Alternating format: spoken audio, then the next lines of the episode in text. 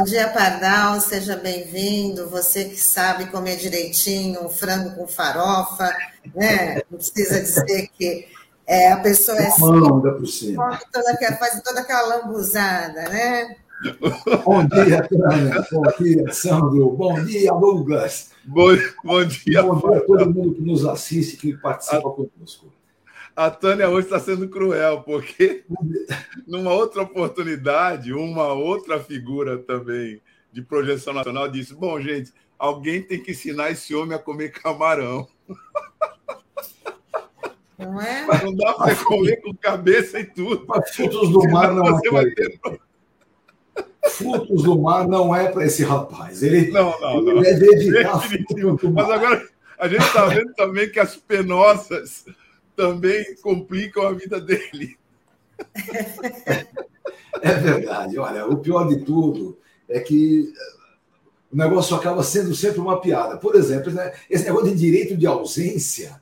Cruzes, eu advogo há mais de três décadas eu nunca vi na minha vida o direito não é, de E ele exerce. Eu pensando, o que que, os, o que que você que é professor universitário, o que que os teus alunos ficam pensando diante de uma informação dessa? Porque o sujeito lê lá.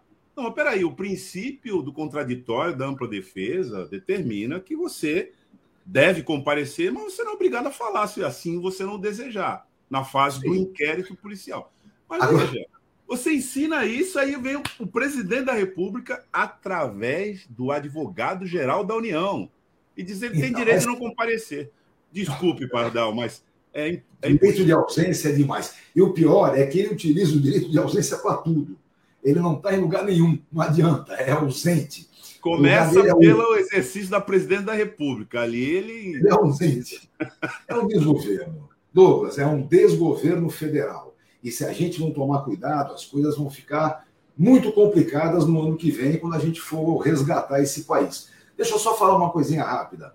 É bom que todo mundo entenda muito bem que Portugal insiste, tá bem? Portugal insistiu, elegeu uma baita bancada do Partido Socialista e a esquerda portuguesa é, demonstra para a gente, inclusive com seus erros, o que a gente não pode fazer unidade na esquerda, composição ampla. É isso que deve fazer. E, é, observem a questão do, do de, de, Portugal, como foi é, quando a esquerda se dividiu no votamento do orçamento e deu esse rebu todo. Ainda bem que a resposta do povo português foi à altura da situação que estão. Viva a Revolução é, de Abril, viva Portugal. Bom, só uma coisinha ainda do direito de ausência, Douglas. O problema é o seguinte: qual é a resposta que vai ser dada? Se a resposta for nenhuma, é perigosíssimo para nós. Então, é, o acontecimento em si não é assim para muita alegria, porque vai depender muito de que resposta será dada e o que vai acontecer. Bom, vamos lá. Pessoal, o que eu quero falar hoje é até legal porque o, o Pedro Totti, o, do Sindicato dos Trabalhadores é, na área do serviço social, vai acabar de completar. Tanto que eu vou até jogar algumas coisas que eu quero é, é, buscar esclarecimentos, né, coisas que estão acontecendo. Veja, a primeira coisa importante: o cara foi lá e tirou do orçamento quase um bilhão de reais. Do quê? Das despesas administrativas do INSS. Bom, o que, que isso significa? Significa que ainda vai ficar pior. Como é que pode uma coisa dessa pior do que está? Porque como é que está hoje? Vejam, aqui na nossa região as coisas são muito claras uma grande parte do servidor público, especialmente os experientes, aqueles que sabiam das coisas, que trabalhavam bem, foram se aposentando, claro, com as ameaças todas acontecendo, quem é que vai ficar servindo a um desgoverno que nem esse? Foram se aposentando de montão. E aí vem um problema grave. Houve concurso para recompor os quadros? De jeito nenhum. Houve uma novidade que eu nunca entendi direito. Não sei se, se o Totti vai até conseguir esclarecer isso colocaram uns tais de estagiários. Estagiários do quê? Sei lá. Por exemplo, dizem que uma parte desses estagiários é, são oficiais da reserva do Exército, que não tinham o que fazer em casa, vai lá ganhar um, alguma coisa a mais. O problema é o seguinte: o resultado dos estagiários a gente sente na pele. Primeira coisa importante, nessa mudança toda que houve, vocês conhecem o meu INSS? aquele site do INSS, meu INSS. É desumano aquele negócio. Funciona mal, pacas. E pior ainda, vai ficando cada vez pior.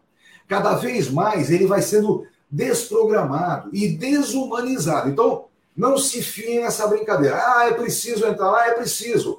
A grande maioria das coisas hoje se faz por o meu INSS, mas é uma porcaria, infelizmente. E já foi melhor. E veja, a evolução da internet, e, e mesmo no nosso INSS, nessa instituição tão importante para nós, nós tínhamos, ainda temos alguns gênios que podem trabalhar muito bem para a evolução do atendimento. Só não fazem isso porque o desgoverno não permite. O desgoverno faz exatamente ao contrário com essas porcarias dos estagiários. É coisa simples. Primeiro, todo mundo sabe que tem muitos processos pendurados há mais de um ano, um ano, um ano e meio. Não estou nem falando de recurso administrativo, hein? Eu não, não, gosto muito de falar da área administrativa, porque é, quem faz o administrativo é, no meu trabalho são os sindicatos, né? Eu sou advogado de vários sindicatos, todo sindicato tem um diretor social. Mas a gente sabe muito bem o que está acontecendo. Né? Exemplos. Aposentadoria especial, oh, nem pensa muito no assunto, porque vai ser negado. Claro, você tem que requerer, tem que ter a negativa para ajuizar a devida ação e buscar nos tribunais. Então, veja, as especiais, recurso administrativo é uma grande bobagem, porque a ideia, a ordem que eles têm é recusar. Indefiro, indefiro, indefiro. Bom, nas aposentadorias por tempo de contribuição, todo mundo sabe, foi extinta agora em 19. Esse, essa emenda 103 extinguiu. Eu até já comentei aqui. Esse é um benefício que eu acho muito difícil, quase impossível trazer de volta. Mas ele existia e ele tem condições efetivas de ser concedido. O que, que acontece? Hoje em dia está assim. Está na carteira de trabalho do cara, sem rasura, sem coisa nenhuma. Mas aí o cara vai lá no computador, procura no CNIS, Cadastro Nacional de Informações Sociais, e diz: não, se aqui não consta, é fraude. E não conta. É o que está. Que é coisa pior. O sujeito pega os carnezinhos, entra no meio INSS, digitaliza os carnezinhos todo para provar que pagou. E o sujeito, quando chega lá, olha no CNIS e diz: ignorarei e ignora os carnês que estão digitalizados e colocados lá. Então, as coisas estão assim. Não estou nem falando de auxílio doença, não estou falando de perícia. Mas vamos terminar com mais um exemplozinho bacana. Vocês conhecem a certidão de tempo de contribuição? É um negocinho que o servidor público usa para poder averbar aquele tempo antigo que ele tinha de INSS no serviço público. Pois eu vou dizer para vocês o que está acontecendo. A demora de uma certidão daquelas é tão grande que quando o servidor recebe, é tarde demais. Aqueles dois, três anos que ele ia trazer, ele já trabalhou a mais, porque a porcaria da certidão não vinha. Então, sabe, alguém faz o pensamento efetivo lá dentro de trabalhar mal. E isso o desgoverno está fazendo ao que veio. É, a Tânia até lembrou, a gente estava conversando logo no começo, o cara já tem certeza que não se reelege ele tem certeza que os frutos do mar vão lhe fazer mal. E aí, cada vez mais, ele pratica a perversidade. É o que ele está fazendo. Então, esse desmonte é exatamente assim. Olha, eu quero lembrar uma coisa importantíssima. Nos velhos tempos, bons tempos, né? Tinha o um procurador do INSS. O procurador do INSS era o cara específico daquela área. Eu sempre disse, eu gostava muito de ter, eh, nas minhas ações judiciais na adversidade, um bom procurador. Porque eu disputo no direito. Os caras falam, não, é bacana ter um advogado que não sabe nada, porque não é, não. O que acontece na área previdenciária é bem simples. Eu entro com o pedido A, o sujeito do não entende patavina e contesta B. E o juiz, que entende menos ainda, concede C. Fica uma sentença inexecutável. Já imaginou você recorrer da sentença que você ganhou? É, já aconteceu. Então, sabe, esses problemas o procurador resolvia na briga séria de gente séria e construiu grandes nomes na área. Vocês sabem quem é procurador do INSS hoje? Hã?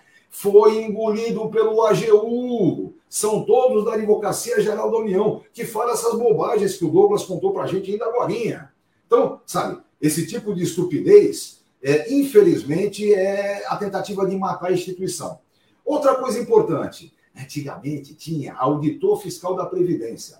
São tão importantes que construíram a Anfip, construíram a Fundação Anfip, a mais importante da área. Agora, eles foram englobados pelo Tesouro. São agora auditores fiscais comuns como qualquer outro. Ah, qual é o problema? Vou dizer qual é o problema. Prestem atenção. Na aposentadoria especial, o patrão tem que pagar, por exemplo, para quem vai aposentar com 25 anos, mais 6% de contribuição. Ou seja, se o auditor fiscal fosse na COSIPA investigar as condições de trabalho, teria determinado o pagamento dos 6%. Vai falar para o auditor fiscal do Tesouro Nacional para ele lá ver como é que funciona a COSIPA. Ele vai rir na sua cara. Então, o que acontece é isso. Vamos reconstruir essa instituição. Essa é, é, é uma das coisas mais importantes. Por isso que eu estou dizendo sempre. Agora, o que nós temos que fazer? Temos que trabalhar este ano eleitoral com muita força, com muito afinco, para poder resgatar o Brasil. E temos que trabalhar no dia a dia, nos sindicatos, é, no Poder Judiciário, no Poder Legislativo. Temos que trabalhar com muita força para impedir o desmonte absoluto é, das questões sociais que o Brasil tem. Lembrar sempre, pessoal, SUS e INSS são os heróis do nosso combate à pandemia. E esses heróis, se não fosse uma força grande, inclusive de servidores públicos que ainda estão neles, é, não fosse essa força muito grande, já teriam sido desmontados. Então, vamos lutar por isso reconstruir o Estado democrático de direito no Brasil, sem esquecer o direito social. E nessas condições, nós temos que resgatar INSS e SUS com toda a força, com todo o trabalho que a gente sabe que vai conseguir fazer, porque temos a capacidade, é, temos história nisso. Eu falei um dia desses, né? Ano que vem, pessoal, a gente comemora 100 anos da Previdência Brasileira inscrita na lei. Não é qualquer coisa, é uma história. Então, esse tal de INSS tem que ser resgatado.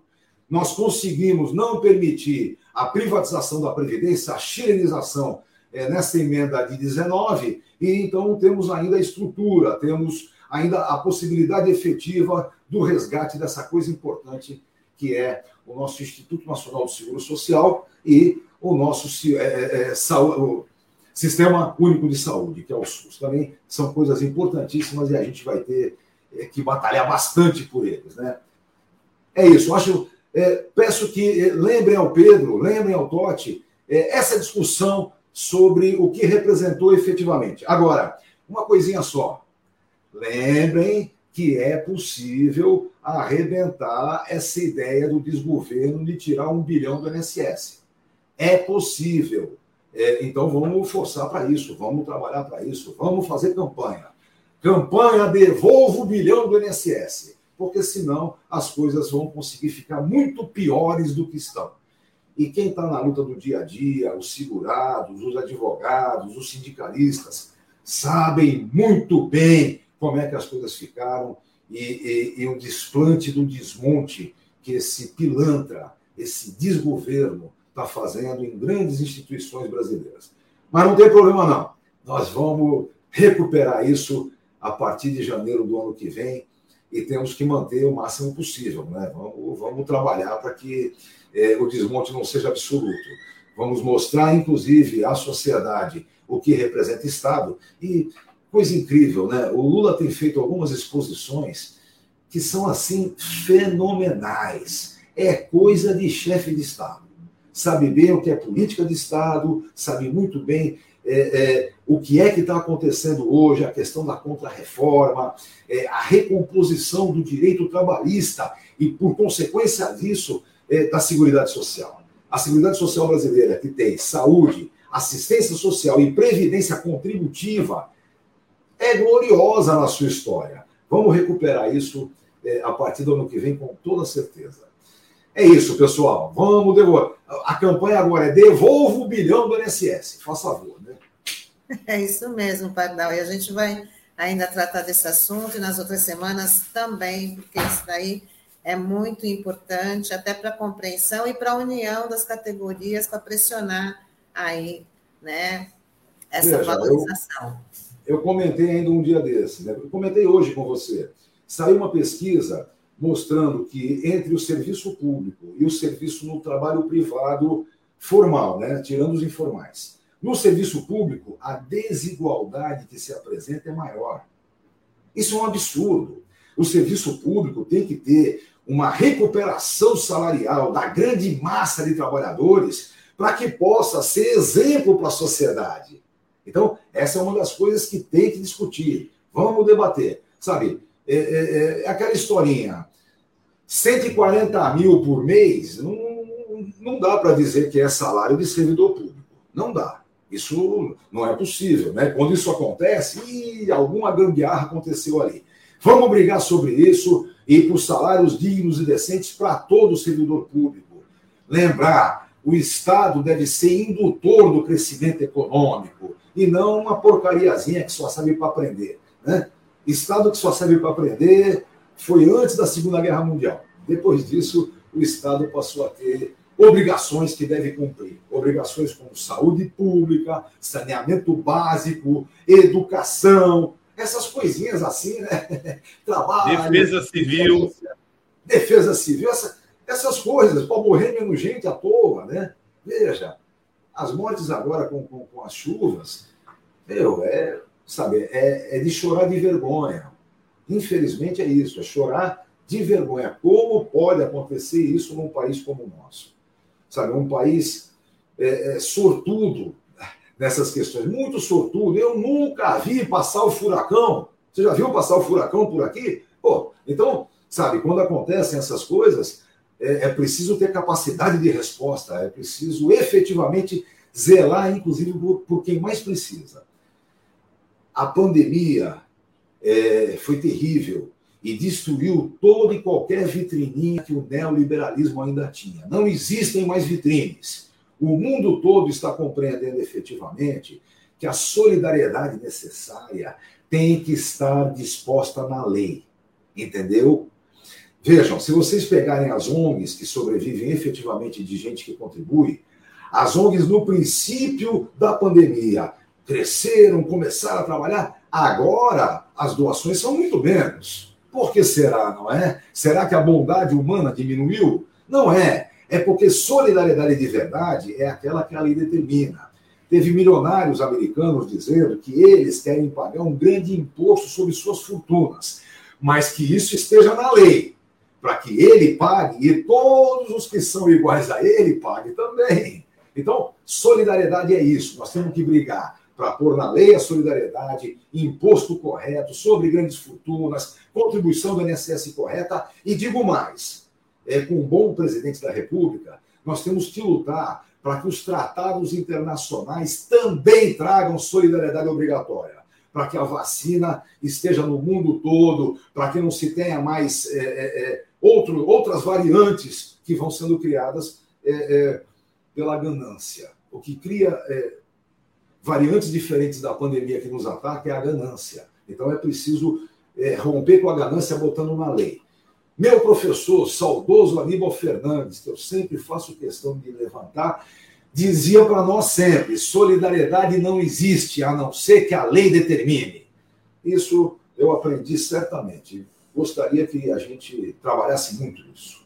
Aliás, uma boa forma de solidariedade desses abastados, superabastados com a sociedade brasileira, é o imposto sobre grandes fortunas. Que... Sim, sobre grandes heranças, sobre grandes Exatamente. fortunas. Exatamente. E eles deveriam, na verdade, ser favoráveis a isso. Olha, Douglas, nesse momento da pandemia, aquele velho ditado que diz: é melhor ceder alguns anéis para que não nos cortem os dedos. Meu, é, é, se eles não entenderem isso, mais hora menos hora, vão lhes os dedos. Então, sabe, é, é o, o, o retalho social que vai se fazendo é ruim para todo mundo. Eu sempre digo: será que os muito ricos não têm netos? Devem ter netos. Se eles querem que os netos possam sobreviver, tem que haver concessões. Eu, inclusive, Tânia, uma última vez eu disse que a palavra de ordem era vacina para a Leona. Leona tomou a primeira dose. Oba! Minha netinha de seis anos tomou a primeira dose. Vejam que lição o povo brasileiro dá a esse desgoverno. É isso, né? Vamos trabalhar, velho. Vamos trabalhar que esse ano é de luta. Esse, esse vai ser um grande ano para todos nós. Isso aí, Pardal. Queria agradecer aí a sua participação, desejar aí uma ótima semana e a gente te espera na próxima segunda, tá bom? Muito obrigado. Beijos para todo mundo. E vou assistir o Tote agora pelo celular. Valeu, valeu. Tchau, Pardal. Até a próxima. Obrigado. Tchau, Pardal. Até a próxima.